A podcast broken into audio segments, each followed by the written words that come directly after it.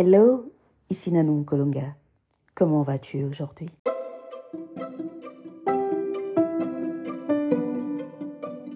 Je te demande toute ton attention. 30 minutes de ton temps. Trois choses sont importantes aujourd'hui. Une voix. Il y a un message dans la voix. Deuxièmement, un moment. Consacre-moi 30 minutes. 30 minutes de ton temps. Et troisièmement, la minute, chaque minute que tu vas consacrer à écouter ce podcast. Compte.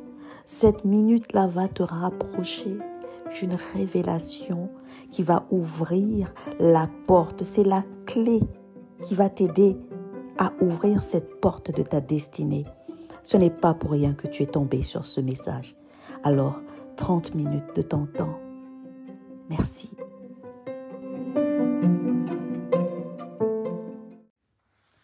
Le texte de ce partage aujourd'hui se situe dans le livre de, des Actes des Apôtres au chapitre 8. Alors ici, il s'agit de plusieurs histoires. Nous commencerons par la première, Philippe, un diacre, qui est là dans l'équipe des apôtres. Il est en train d'accomplir les tâches normales, les tâches euh, assignées au diacre. Mais il a également une mission spéciale que Dieu a déposée en lui. Déjà, nous voyons lorsque nous commençons euh, le premier chapitre, nous voyons qu'il y avait déjà des, des rémus-ménages au sein de l'Église. Il y avait des persécutions. Saul, qui n'était pas encore devenu l'apôtre Paul, était en train de persécuter les chrétiens. Il venait d'approuver le meurtre d'Étienne. Et les disciples, les chrétiens, les apôtres étaient en train d'aller dans différentes villes. Parce que quand ils étaient persécutés dans une ville, ils allaient dans une autre. Et ici, dans ce contexte de, du chapitre 8, nous voyons que la grande persécution continuait contre l'église de Jérusalem. Tous les chrétiens se sont dispersés dans les autres villes de la contrée de Judée et de la Samarie. Seuls les apôtres étaient restés à Jérusalem, momentanément, parce qu'après, nous verrons qu'ils vont aussi se déplacer. Alors, il y avait le diacre Philippe qui était descendu dans la ville de Samarie dans le cadre de la, de la des persécutions. Parce que parfois il y a des événements qui vont arriver dans ta vie des événements qui vont te déplacer de ta zone de confort, des événements qui vont te déplacer de, de, de, de, de ton endroit le plus familier, avec les personnes que tu aimes, les personnes que tu connaissais depuis des années, des personnes avec qui tu avais euh, prévu de lancer certains projets. Et tout d'un coup, boum, c'est une transition, ça s'arrête, tu ne comprends pas ce qui se passe.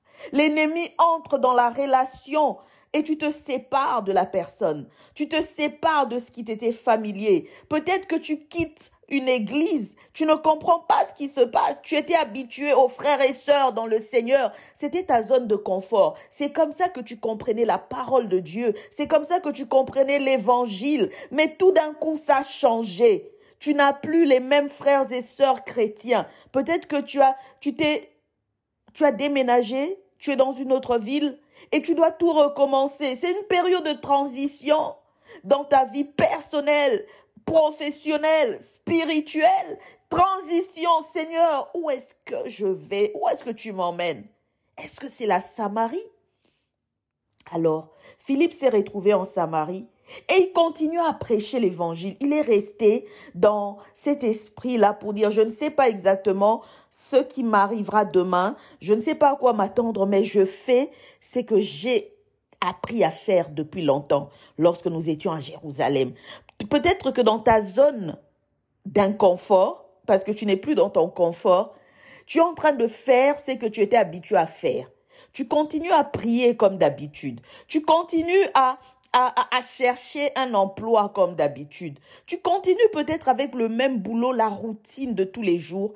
Tu continues à faire ce qui semblait être le plan de Dieu pour toi. Même si les choses ont un peu bougé, changé, tu te sens un peu inconfortable, mais tu continues à faire cela. Et c'est la performance C'est la performance, n'est-ce pas La routine. Pour ceux qui ont travaillé dans les centres de services clients, il y a ce qu'on appelle les, les, les, indices de performance. Vous êtes tout le temps là à regarder le tableau. Ah, aujourd'hui, ah, j'ai atteint, j'ai atteint euh, mon seuil de performance. Oh, c'est bon, c'est bon, je vais toucher un bon salaire à la fin du mois. Ben, c'est la performance. Ton manager qui vient là, mais attends, toi aujourd'hui tu n'as pas beaucoup travaillé, hein, mais attends, tu, as, tu as reçu combien d'appels aujourd'hui? Tu as traité combien de dossiers? Tu as répondu à combien de clients? Ah, mais attends, attends, tu, il, faut, il faut bouger un peu. La performance.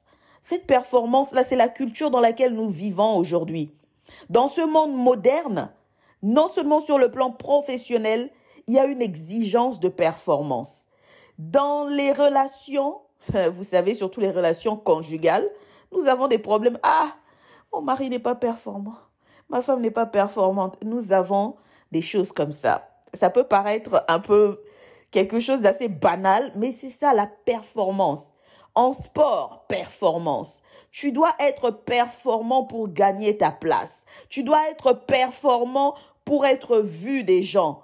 Aujourd'hui, même ceux qui sont dans la création de contenu, la performance, parce qu'il y a la compétition, c'est un monde aujourd'hui où tout va trop vite. Si tu dors un tout petit peu, quelqu'un d'autre va te dépasser. Si tu manques une opportunité, tu verras qu'une autre personne prendra ta place et tu seras là frustré. La performance. Et l'Église n'est pas épargnée nous exigeons la performance aux chrétiens. Soyez là tous les dimanches à l'église. Soyez là à la réunion des prières des mamans. Soyez là à telle réunion de la jeunesse. Faites ceci.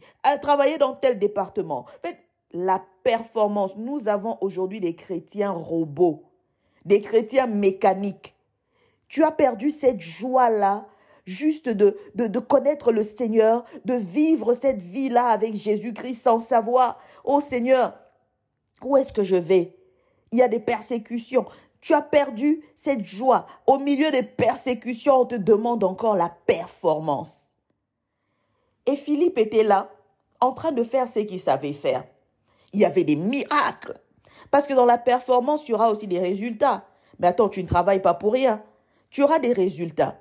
Mais est-ce que ces résultats-là sont réellement les choses dont tu as besoin? Est-ce que ces résultats-là t'apportent la satisfaction? Nous voyons des gens performants dans leur vie financière.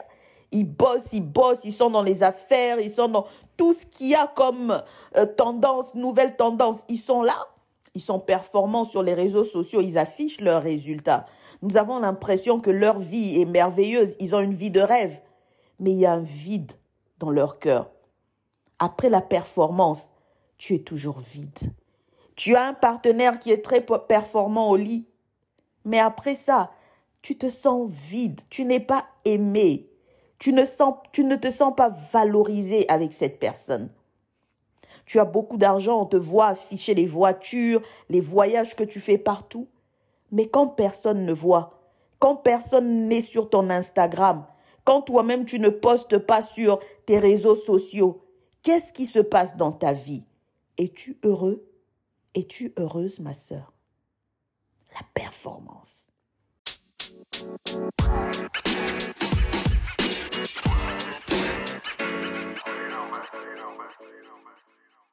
Une culture de performance qui est en train de ruiner les vies.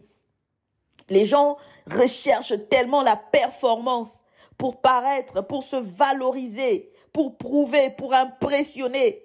Et à la fin, nous avons les statistiques aujourd'hui qui grimpent la dépression a augmenté, le burn-out a augmenté, les gens souffrent en silence. La performance. Il y avait des esprits impurs qui sortaient, il y avait des miracles, les paralytiques, les boiteux qui étaient guéris. Il y avait une grande joie dans la ville. Les gens t'applaudissent. Tu as l'impression que les gens t'aiment parce que tu es performant. Ah, nous savons que nous pouvons compter sur toi. Dans ce groupe, dans cette église, dans, ce, dans, dans cette entreprise et dans cette association, nous savons que, ah, si tout le monde part, hein, toi, tu, tu vas rester. Toi, là, la manière dont tu bosses, tu travailles, ah, non, non, non, les applaudissements de la foule.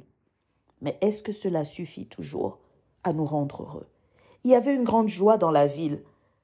Et il y avait un homme dans cette ville qui se donnait de l'importance, qui lui aussi était dans cette culture de la performance, mais qui faisait les choses d'une certaine manière négative. C'était un homme qui pratiquait la magie. On l'appelait Simon le magicien. Les gens étaient étonnés, les gens étaient impressionnés en Samarie. Mais lorsque Philippe est arrivé dans la ville, euh, il a vu que quelque chose de différent était en Philippe. Il a écouté Philippe. Oh, il a vu que les gens commençaient à suivre Philippe. La frustration. Parce que quand tu es habitué à la performance, tu auras aussi de la compétition. Il y aura d'autres personnes qui seront plus performants que toi.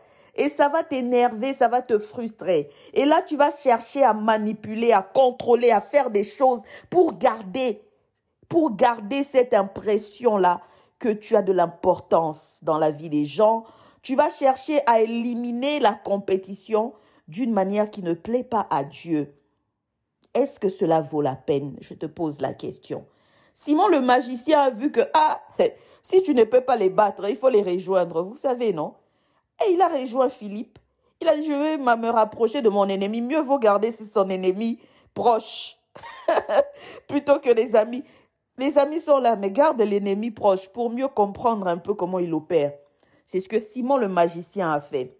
C'est ce que beaucoup font aujourd'hui lorsqu'ils rejoignent les églises. Il y a beaucoup de chrétiens parce que nous voyons ici que Simon, il s'était converti on a l'impression qu'il s'est repenti, il est devenu un bon chrétien. Il a commencé à suivre Philippe partout dans la ville. Il s'est fait baptiser également, Simon le magicien. Il y a beaucoup de Simon de magiciens dans les églises qui sont là dans la routine. Ils ressemblent à tous les chrétiens. Ils prêchent, ils font des prières, ils sont là dans toutes les réunions de l'église. Ils participent, ils donnent les dîmes, les offrandes. Mais le problème, ce n'est pas dans la performance, c'est dans leur cœur. Parce que Simon le magicien était là, il faisait tout, il suivait Philippe. Et puis, il a vu un autre groupe arriver, Pierre et Jean, les apôtres. Parce que Philippe était diacre. Lui, il était parti, il s'était dispersé, il faisait partie des chrétiens dispersés. Il est allé en Samarie. Et puis, les apôtres étaient restés à Jérusalem. Et lorsqu'ils ont appris qu'il y avait un autre mouvement qui avait commencé, ils sont venus renforcer euh, le, travail de Philippe en Samarie. Et là, quand ils sont arrivés, ils se sont rendus compte que les gens étaient baptisés, mais ils n'avaient pas reçu le Saint-Esprit, parce qu'il y a le, baptême que nous recevons, le baptême de l'eau, celui que Jean-Baptiste a prêché. Et puis, il y a le baptême du Saint-Esprit, le baptême de feu. Et là, les apôtres ont prié pour ceux, les nouveaux chrétiens. Ils ont imposé les mains et ils ont reçu le Saint-Esprit. L'homme qui se donnait de l'importance. Parce que l'importance, c'est même pas Dieu qui lui avait donné cela. C'est lui-même qui se donnait de l'importance à travers tout ce qu'il faisait, la magie et tout ça pour impressionner les, gens dans la ville. Cet homme-là se dit, hum, mon niveau d'importance là n'est pas euh, le même niveau que celui de Pierre et Jean. Alors je veux aller récupérer ce qui fait leur succès. Alors il a proposé il était déjà chrétien, baptisé. Il faisait semblant d'être quelqu'un de, converti, un bon chrétien comme tout le monde. Mais dans son cœur, il avait toujours gardé quelque chose. Et nous verrons que Pierre et Jean, comme ils étaient apôtres, ils avaient le discernement. Ça ne veut pas dire que Philippe n'avait pas le discernement, mais chacun de nous a sa mission. C'est là que vous devez comprendre votre mission, votre rôle, votre place au sein du corps de Christ et ne jamais vous comparer. Philippe était très important et nous le verrons même dans la manière dont Dieu l'a utilisé pour euh, ramener l'eunuque éthiopien au royaume de Dieu, pour ouvrir la porte de l'évangile en Éthiopie et dans les autres contrées il était important, mais il n'a pas déclaré son importance. Et lorsqu'il a vu Pierre et Jean arriver des apôtres qui étaient au niveau hiérarchique dans l'Église, qui étaient élevés, il a respecté cela. Il s'est retiré. Il a laissé les apôtres agir. Les apôtres ont baptisé. Simon Pierre, qui se donnait de l'importance, a dit, je veux acheter cela. Il va vers Pierre et Jean. Ah, mais c'est à combien que vous vendez cette puissance-là? Pierre et Jean le regardent mais disent non. C'est pas possible. Un chrétien baptisé qui suivait Philippe partout dans la ville, ça veut dire qu'il était dans l'église comme tout le monde. Si, si Simon Pierre était de notre époque, ça serait un chrétien membre de l'église, peut-être une méga church, une, les méga églises avec les pasteurs populaires. Peut-être qu'il serait l'un des membres de l'une de ces églises et il serait là à donner des offrandes, il serait là à être vraiment actif, performant. Mais son cœur était rempli de fiel. Pierre, Pierre dit à Simon, il dit, ah, que ton argent périsse avec toi, puisque tu as cru que le don de Dieu s'acquérait à prix d'argent. Il n'y a pour toi ni part ni lot dans cette affaire. C'est comme pour dire, tu es chrétien, tu es dans l'église, tu es parmi nous, mais tu n'as pas ta place. Tu n'as pas ton héritage ici avec nous. Parce que tu as l'héritage dans la maison de ton Père. Mais toi, avec cet esprit-là, Dieu, le Dieu de justice, le Dieu qui a donné son Fils unique pour que le monde soit sauvé, ce n'est pas ton Père. Tu es fils du diable. Tu es fils de celui qui vient pour contrôler, manipuler le monde et détruire le monde. Tu es fils de celui qui vient pour pervertir l'évangile. Parce qu'il y a des gens qui sont venus dans l'église de Dieu et qui ont perverti l'évangile. Nous avons des chrétiens mécaniques qui sont là, mais qui se sentent complètement détruits au fond d'eux. Mais ils ne savent pas vers qui aller. Ils se sentent complètement démoralisés, déprimés, mais ils continuent dans la performance parce qu'ils sont influencés par d'autres personnes remplies de fiel, le fiel, c'est quoi? Le fiel, c'est une substance amère. Nous retrouvons cela dans les organismes vivants, mais également dans les plantes. C'est du poison. On te met ça dans la nourriture et tu tombes direct. Et imagine que c'est ça que Pierre était en train de dire à Simon, un chrétien qui a été baptisé, qui était connu de tous les autres chrétiens dans la ville, qui suivait Philippe le diacre. Mais Pierre ose lui dire que tu n'as pas de part avec nous car ton cœur n'est pas droit devant Dieu. Ton cœur n'est pas droit devant Dieu. Examine-toi, parce qu'en lisant ce verset, je me suis examiné moi-même. J'ai dit, Seigneur, est-ce que mon cœur est droit devant toi? Examine-toi, pose-toi la question, est-ce que ton cœur est droit devant Dieu? Qu'est-ce qui te motive dans ta vie chrétienne, dans ta relation avec Dieu, dans ta relation avec les autres chrétiens, dans ta relation avec les autres personnes dans le monde? Qu'est-ce qui te motive? Est-ce que ton cœur est droit? Est-ce que tu fais ce que tu fais pour pouvoir contrôler, manipuler les autres, pour te donner un air d'importance? Ou est-ce que tu le fais simplement parce que tu aimes Dieu?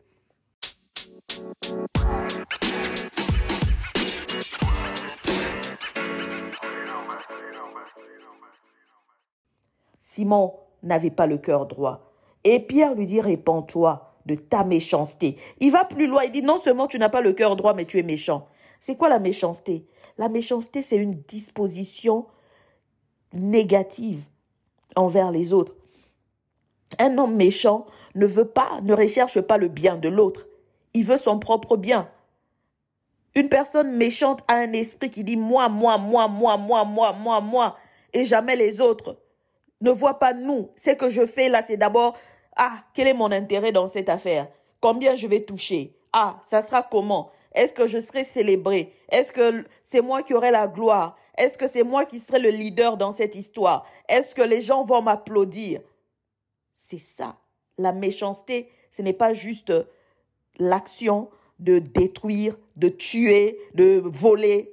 Non, ça commence par la pensée, la disposition dans le cœur.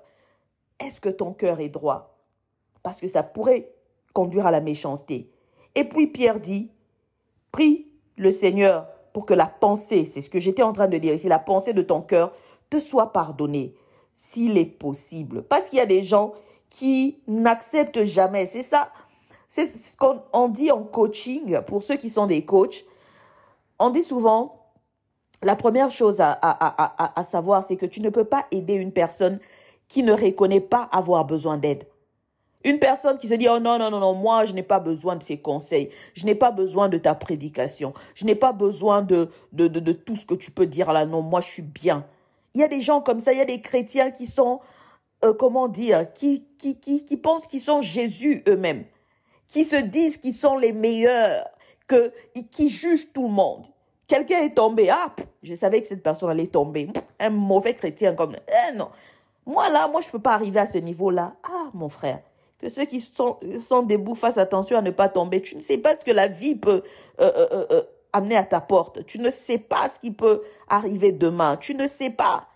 Des chrétiens qui, se, qui pensent qu'ils sont trop bons pour, les autres.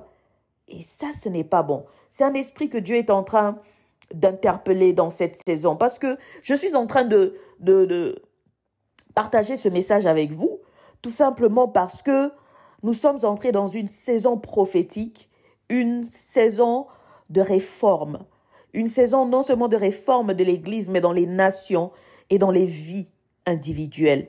Nous sommes entrés dans une autre saison de transition où les nations l'Église, les personnes, les individus se trouvent à la porte de leur destinée, de leur promesse. Et à cette porte, il y a beaucoup d'adversaires. Comme le dit l'apôtre Paul dans 1 Corinthiens 16, 9, une porte d'une grande efficacité m'est ouverte. Mais les adversaires sont nombreux. Les adversaires là, ce n'est pas seulement, euh, ce ne sont pas seulement les adversaires dans le monde. Ce ne sont pas seulement les circonstances qui viennent comme une adversité dans ta vie. Mais c'est très souvent, nous oublions d'identifier le premier adversaire, notre chair, notre pensée, les schémas de pensée que nous avons acquis, les mauvais schémas de pensée que nous avons acquis tout au long du chemin, les schémas qui se sont manifestés à travers les traumatismes de notre passé, à travers les expériences de notre enfance. Nous continuons à traîner ces schémas-là dans notre âge adulte et ils sont, ils, ils, deviennent un ennemi à la porte de notre destinée, à la porte des promesses divines pour ta vie, à la porte de ta destinée se dresse un ennemi et il est dans ton cœur. Il est dans la manière dont tu raisonnes, la manière dont tu vois la vie, la manière dont tu réagis. Et la manière dont tu réagis est provoquée par les expériences uniques que tu as vécues. Personne ne saura cela parce qu'on te voit sur Instagram bien habillé avec une vie de rêve, mais tu n'as jamais raconté ce qui t'était arrivé dans ton enfance. Tu n'as jamais partagé avec quiconque ce que tu as vécu, le traumatisme que tu as vécu. Toi-même aussi, tu as l'impression que c'est déjà parti, que cette histoire-là dont c'est passé, ça ne reviendra plus. Maintenant, j'ai une belle vie, je suis mariée, j'ai des enfants. Mais le traumatisme en toi n'a jamais été géré, confronté, guéri.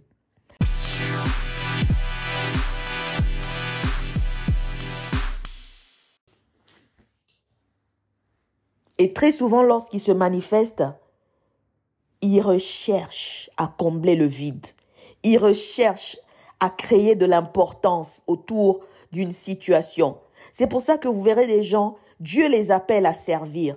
Mais à cause des schémas, les schémas de pensée, les traumatismes qui n'ont pas été guéris, leur enfance, les expériences de leur, de leur enfance qui n'a pas été adressée correctement, ils viennent se réfugier dans l'Église ils viennent se réfugier dans la parole de Dieu, derrière la parole de Dieu.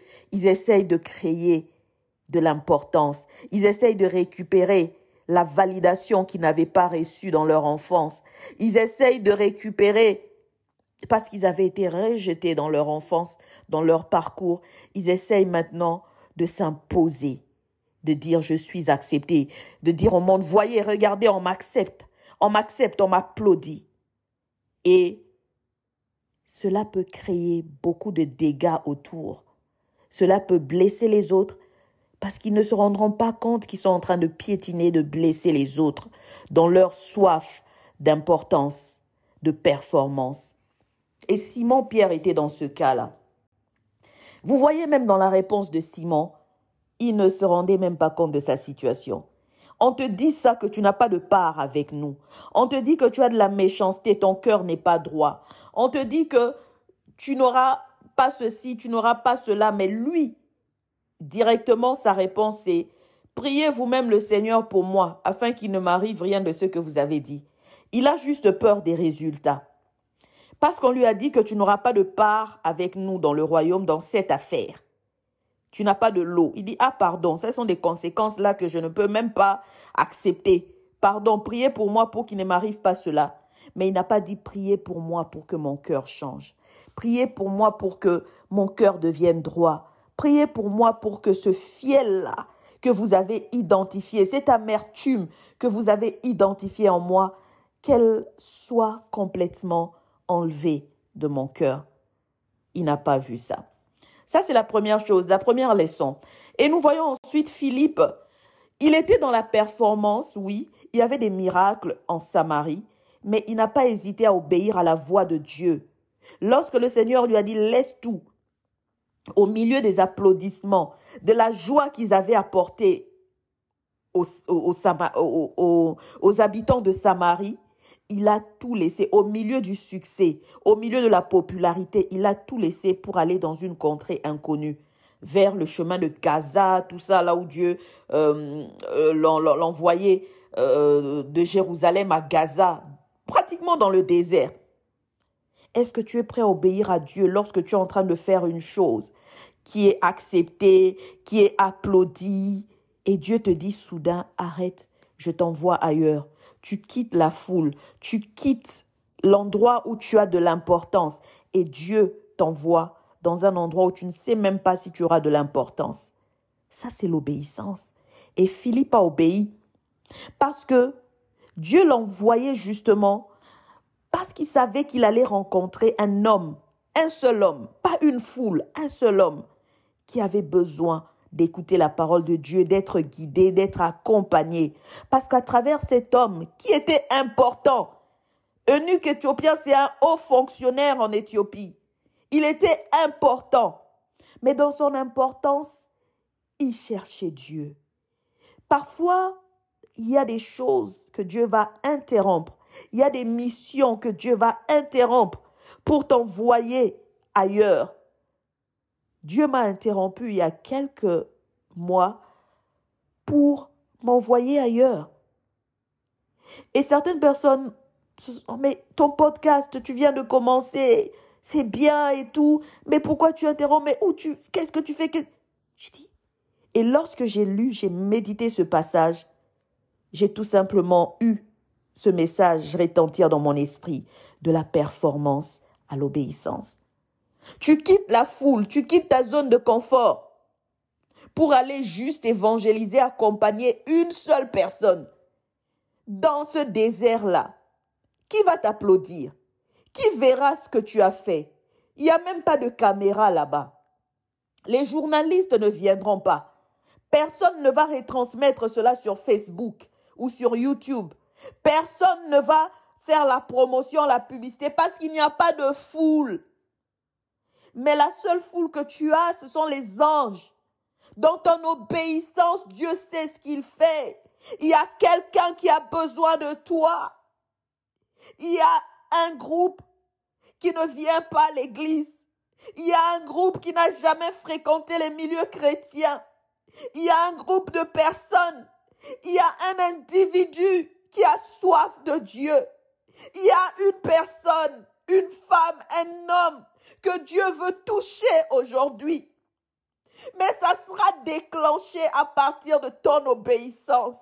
Même lorsque tu ne comprends pas pourquoi. Pourquoi Dieu a arrêté ceci dans ma vie? Je me sentais bien. Je commençais enfin à trouver ma place. Pourquoi Dieu a arrêté cela? Pourquoi Dieu m'interrompt? Pourquoi cette transition brusque?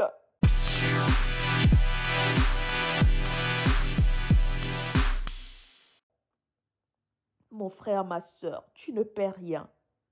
Je viens te dire, toi qui as l'impression que tu n'as plus le contrôle, que tu as perdu beaucoup de choses, beaucoup d'avantages. Je viens te dire aujourd'hui que tu n'es pas désavantagé. Dieu est en train de te donner un avantage surnaturel, la tabaya.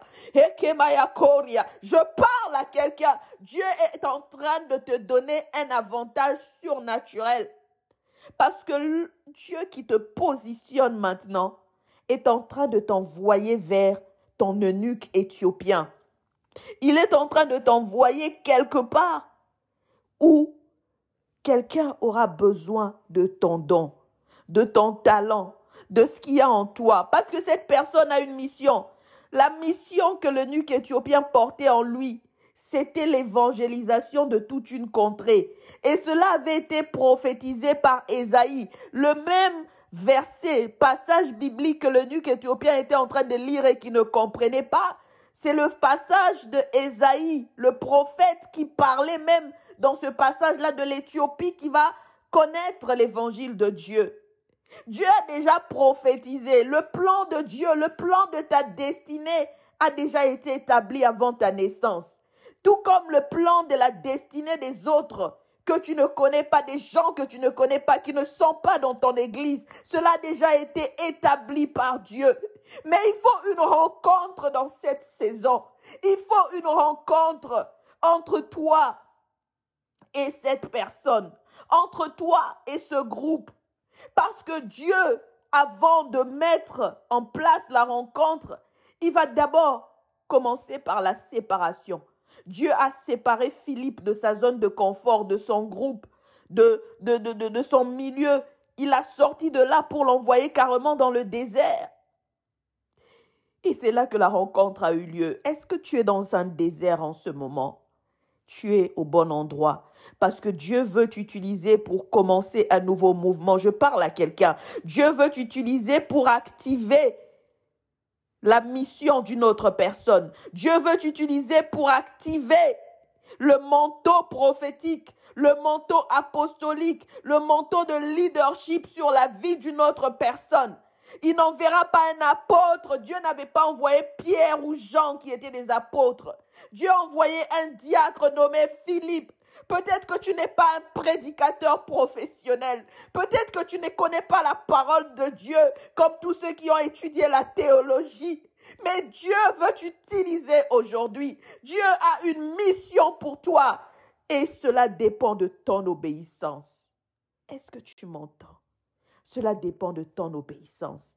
Alors aujourd'hui, dans cette nouvelle saison, et je conclus par là, tu as juste besoin de trois choses une voix. Pas la voix des autres, pas la voix des opinions humaines, pas la voix de ceux qui pensent connaître plus que Dieu, même s'ils sont des autorités dans l'Église. Tu as juste besoin d'une voix, la voix de Dieu.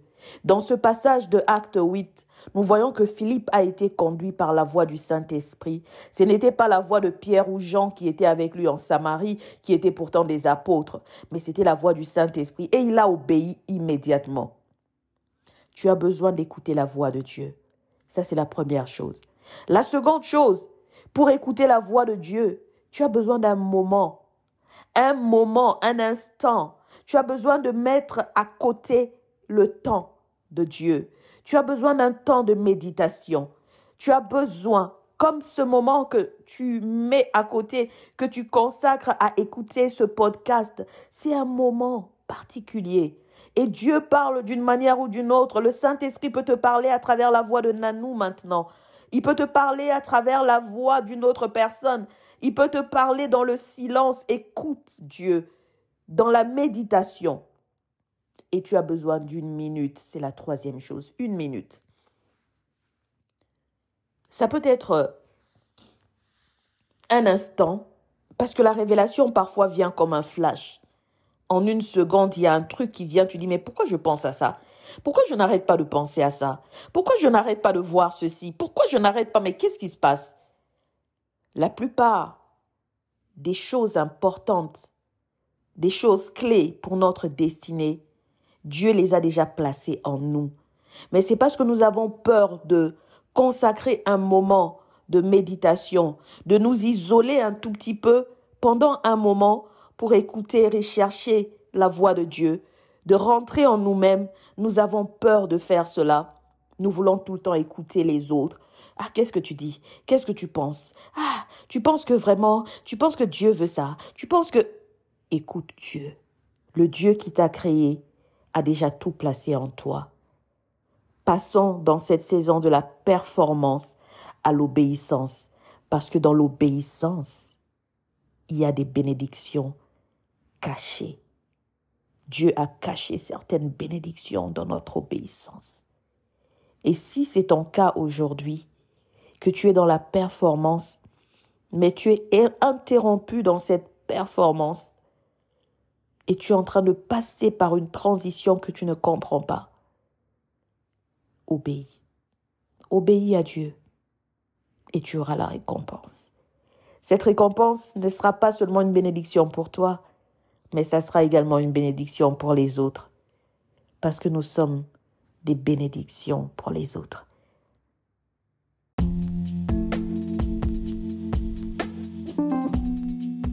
Plus de 30 minutes, 35, 36 minutes. Bah, merci d'avoir écouté. Merci Saint-Esprit. Merci pour toute personne qui a écouté ce podcast, ce message et qui l'a reçu. Que ta bénédiction, Seigneur, l'accompagne. Que ta main puissante se repose sur elle. Seigneur Dieu, laisse que maintenant le flot du Saint-Esprit puisse descendre dans la vie de cette personne et lui apporter la clé pour entrer par sa porte de destinée, la révélation, l'illumination, la confirmation dans le nom puissant de Jésus-Christ. I love you. Merci.